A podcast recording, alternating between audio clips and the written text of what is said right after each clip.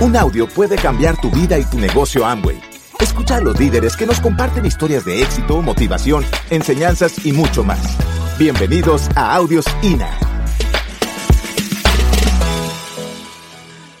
Nuestra historia, bueno, miren, yo antes de conocer este proyecto, antes de conocer esta empresa, esto que estamos haciendo ahora, eh, me parecía que contar uno su historia no era nada bueno, eh, que era como, como contar sus miserias, decía yo, no, uno tiene que, que contar lo bueno, no lo, no lo malo.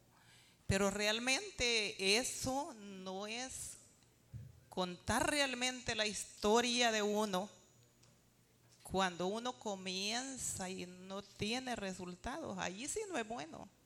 Pero ya cuando la vida ha cambiado, cuando ya usted va saliendo, cuando ya la gente ve la punta del iceberg, ¿cómo se llama? Bueno, no lo sé pronunciar, pero sé que, que, que ya se ve allí, allí es impactante la historia. ¿Por qué? Porque la gente cree que el, que llegó a ese nivel, a esa situación, es porque tiene suerte o porque es hijo de ricos. Nació con estrella. Nació el día en que Dios hizo a las estrellas. No es así. Eso no es cierto. Eso no es cierto. Todo mundo tiene una historia que contar y debe contarla, y debe contarla. Se lo digo porque yo he escuchado muchas historias ahí sentaditas como están ustedes y me han encantado esas historias y digo yo, Dios, qué fuerza dan esas historias. Qué fortaleza toma uno cuando escucha esas historias y entre más dura es la historia, entre más fuerte, entre más difícil ha pasado la persona que ya llegó ya salió a flote, más toque el alma, más fuerza da, más energía para uno seguir adelante. Es bien, es, buenísimo esto de contar la historia. Eh, eso yo no lo sabía antes. Antes uno escondía su historia. Imagínense qué terrible. Eso, el sistema educativo tradicional, no lo lleva uno a esas cosas. Solo aquí se, aprende, solo aquí se, se, le da, se le da, como les digo, reconocimiento a eso. Se le da, se realza, se realza a la persona. Allá no hay reconocimiento, allá usted puede, puede, si tiene un reconocimiento, hay quienes se enojan, se enojan y, y ya uno anda ahí, Dios, ¿y por qué será que que fulanito hoy no me, no me mira bien por un reconocimiento. Escuchen bien, pero ¿qué es educativo? Que no tenemos un buen sistema educativo. Si, en lo tradicional también se reconocieran, se reconocieran los éxitos, los avances de la gente, tuviéramos otra, otro tipo de sociedad, otro tipo de sociedad más fuerte, más valiente para luchar valiente para salir adelante. Así que, bueno, voy a comenzar. Eh, no, no es tan fácil, pero, pero yo, yo soy, em, fui una niña que nací en un, hogar de muy escasos recursos. Em, mis padres no tenían profesión, mi papá se dedicaba a la agricultura primeramente, luego se hizo albañil, aprendió a construir casas. Eh, mi mamá, una mujer de, una ama de casa, pero muy emprendedora, no tenía estudios tampoco mi madre. Y pues es, es mi ángel, mi madre, para mí es un ángel de Dios, eh, porque por ella nosotros pues no sufrimos tanto en esta vida eh, mi reconocimiento más eh, grande es para mi madre. Yo a mi padre le agradezco mucho porque también él nos dio seguridad. Cuando mi papá estaba en la casa yo no tenía miedo de nada. Pero cuando no estaba mi papá en la casa, le poníamos trancas y trancas a las puertas porque nos daba un terror. Vivíamos en una aldea donde a veces se rumoraba que se metían gente a las casas y, pues nosotros eh, teníamos miedo sin mi papá. Entonces yo a mi papá conocimiento y digo, qué bonito tener padre, porque uno siente que nadie le puede hacer daño, porque hay quien lo defienda. Así que un aplauso también para mi padre. Pero la mayor, la mayor alabanza se la lleva mi madre, porque ella fue la soñadora. Ella, ella decía, yo quiero que mis hijos sean profesionales, yo quiero que mis hijos estudien.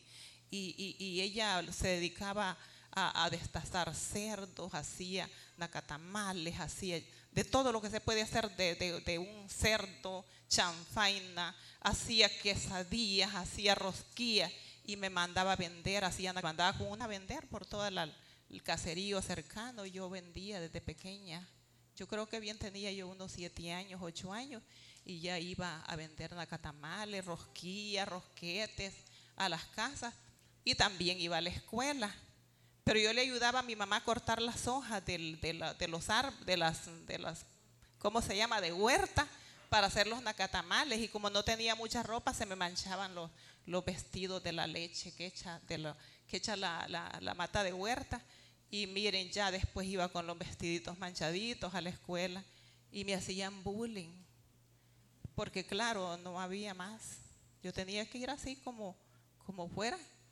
Y allí es donde hizo falta un padre que se preocupara un poquito más por el bienestar de sus hijos, siendo que él trabajaba, pero se dedicó, él se dedicaba a las mujeres, a las mujeres era bien, él le encantaba andar. Y como no, no eran muchos los ingresos que tenía, se le iban en ese, en ese rubro. los pocos ingresos que tenía se le iban en ese rubro y, y sus copas, ¿verdad? Los fines de semana. Así que, bueno, por ahí deduzcan ustedes. Somos nueve, yo la mayor de todos, y me tocaba con mi mamá nosotros cruzábamos el río Huascorán, porque vivíamos cerca a 10 minutos del río Huascorán.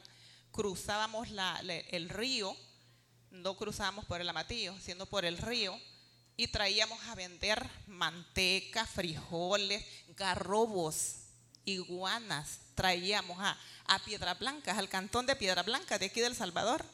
Y allí mi mamá vendía todo y luego regresábamos con otras cositas de aquí mi, mamá llevaba ropa interior, llevaba cositas para vender allá. Traíamos de allá para acá y de aquí el dinero lo invertíamos y regresábamos a seguir vendiendo allá con mi mamá. Y así fue pasando la vida, pasé mi educación primaria. Luego mi madre, muy soñadora, mi mamá decía, yo quiero que mis hijos estudien. y yo no hubiera estudiado si no hubiera sido que una maestra llegó a la casa porque mi papá mandaba en la casa, no era mi mamá, él era el dominante, el fuerte, y él no quería que estudiáramos. Decía que no, que no había que estudiar, hijos, que eso no era bueno, que para nada. Pero esa maestra dijo, deberían de poner a esta niña a estudiar, dijo, porque ella es buena, yo era buena en matemáticas, me sacaba buenas notas. Y en la escuela el que saca buenas notas en matemáticas dicen que es buen alumno, aunque en lo demás no, no sea tan bueno, ¿verdad? Porque siempre uno tiene una, un fuerte y en otras cosas hay debilidad. Así empecé, estudié magisterio y mi mamá dijo, bueno, ya mi hija, cuando yo me gradué, pues nos, nos cambió la vida porque ya tengo una hija maestra y ya con ella pues vamos a avanzar más. Y empezamos y empezamos. Cada vez que un cipote pasaba sexto grado se iba para Tegucigalpa porque yo ya estaba trabajando y empezamos a que fueran a estudiar dos de mis hermanos no soportaron. Dijeron, no, no, no, no, no, no se puede. Es difícil, solo con tu salario, no, no da. Así que yo me voy, dijo uno, y se fue a trabajar a un barco. Se fue uno, el, el, de los varones. No, no da porque, claro, no había mucha ayuda de allá, solo era mi salario. Y un salario de maestro no es, siempre ha sido limitado, siempre ha sido un salario bien bajo el salario de los maestros toda la vida desde que yo comencé a trabajar. Entonces mi hermano se fue a trabajar en un barco y al final se quedó en Estados Unidos, en tierra. Del barco se desapareció. Luego vino otro y dijo, yo me voy. Se fue mojado y así. Eh, de manera que las mujeres se quedaron estudiando. Ellos solo sacaron, uno llegó hasta bachillerato y el otro sacó solo el ciclo común, le decíamos antes. Pero se fueron. Ya mis hermanas, las otras son profesionales, la mayoría, todas, todas las mujeres profesionales, estudiamos ayudándonos unos a otros, unos a otros, nos tomamos de la manito para poder ayudarnos. Eh, allí yo empecé a ver que no, la situación no era fácil, que del magisterio no se podía, no se podía lograr muchas cosas, que solo sobrevivir. ¿Y sobrevivir qué es? Sobrevivir es medio vivir, medio vivir, medio vestir, medio comer, medio calzar, todo medio, todo mediocre, todo a media. Nada, nada que, que uno lo haga sentir pues eso de éxito tuve mis, pequeñas victorias también en el estudio. Por ejemplo, cuando hice mi práctica, eh, para la práctica individual, a mí me pusieron de directora, eso me gustó. Me pusieron de directora en la práctica individual, en la, en la, normal, y allí pues hubo un reconocimiento, donde la, maestra asesora dijo, he tenido una, una alumna que me ha ayudado muchísimo en la, en la práctica, en la revisión de los planes y todo eso, en las correcciones yo le ayudé mucho a ella y eso le gustó y me dio un reconocimiento ahí. Pero como les digo, el reconocimiento allá no alegra mucho a la demás gente y aquí sí. Reconocimiento.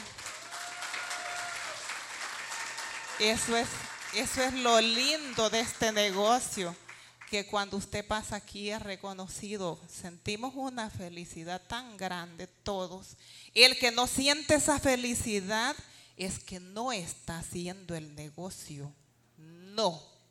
Ese no, no va a llegar. No va a llegar lejos. Se va a quedar en el camino. Porque aquí tenemos que ser.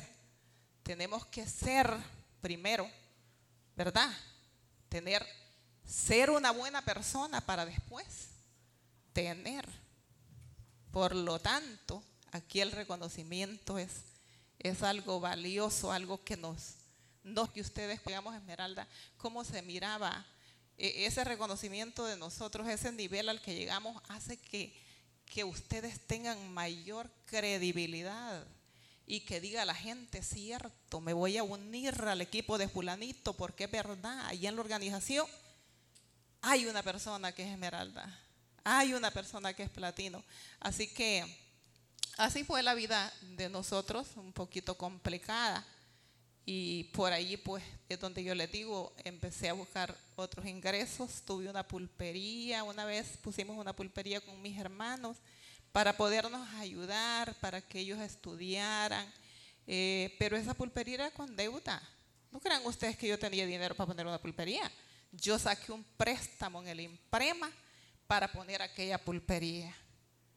Pero era tan poco lo que se ganaba que una vez que ellos terminaron de estudiar, les dije, terminen eso, acaben eso y busquen trabajo.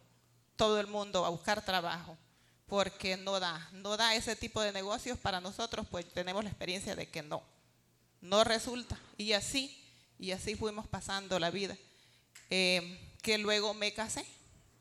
Yo me casé en la iglesia con el papá de Fares pero en circunstancias bien complicadas él murió, murió en el año 2002 y yo me quedé solo con mi hijo y pues seguimos, seguimos en la lucha, siempre pensando, siempre...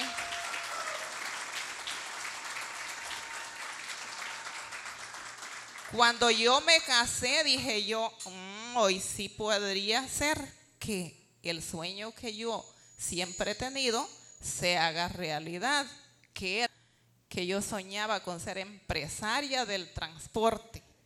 Dije yo, entre dos la cosa cambia, pero no, no se pudo, no se pudo, no teníamos la misma, él, él era, era un hombre muy trabajador y hacía mucho dinero, en lo que hacía era bueno, era bueno para los negocios, creo que, que algo heredó.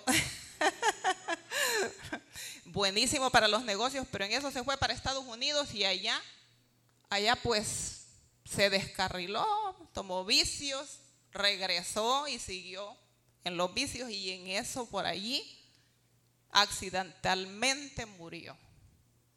Y se acabó el proyecto de que pensar que tal vez entre dos, uniendo esfuerzos, podríamos llegar a ser empresarios, que era un sueño que casi irrealizable porque los recursos muy bajos no da para eso. Hasta que conocimos, ¿verdad? Esta grande oportunidad que ahora pues en el año, esto fue en el año 2017, cuando mi, una de mis hermanas vino aquí a El Salvador a una convención. No pagó ella la convención, a ella se la pagaron, no la valoró. Por eso es que no es bueno andarle pagando la convención a la gente, ni el seminario, para mí, ¿verdad? Para mí, usted puede hacerlo si quiere, pero es mejor que, que la persona se costee sus, sus, estudios, porque esto es un estudio eh, por sus propios medios, es bueno, solo que, que usted considere que realmente vale la pena, hágalo. Porque mi hermana vino a esa convención y la invitaron, le dieron todo, fue cuéntame el negocio. Y yo pues ya le dije cómo entré. Y ahí comenzamos. Gracias por escucharnos. Te esperamos en el siguiente Audio INA.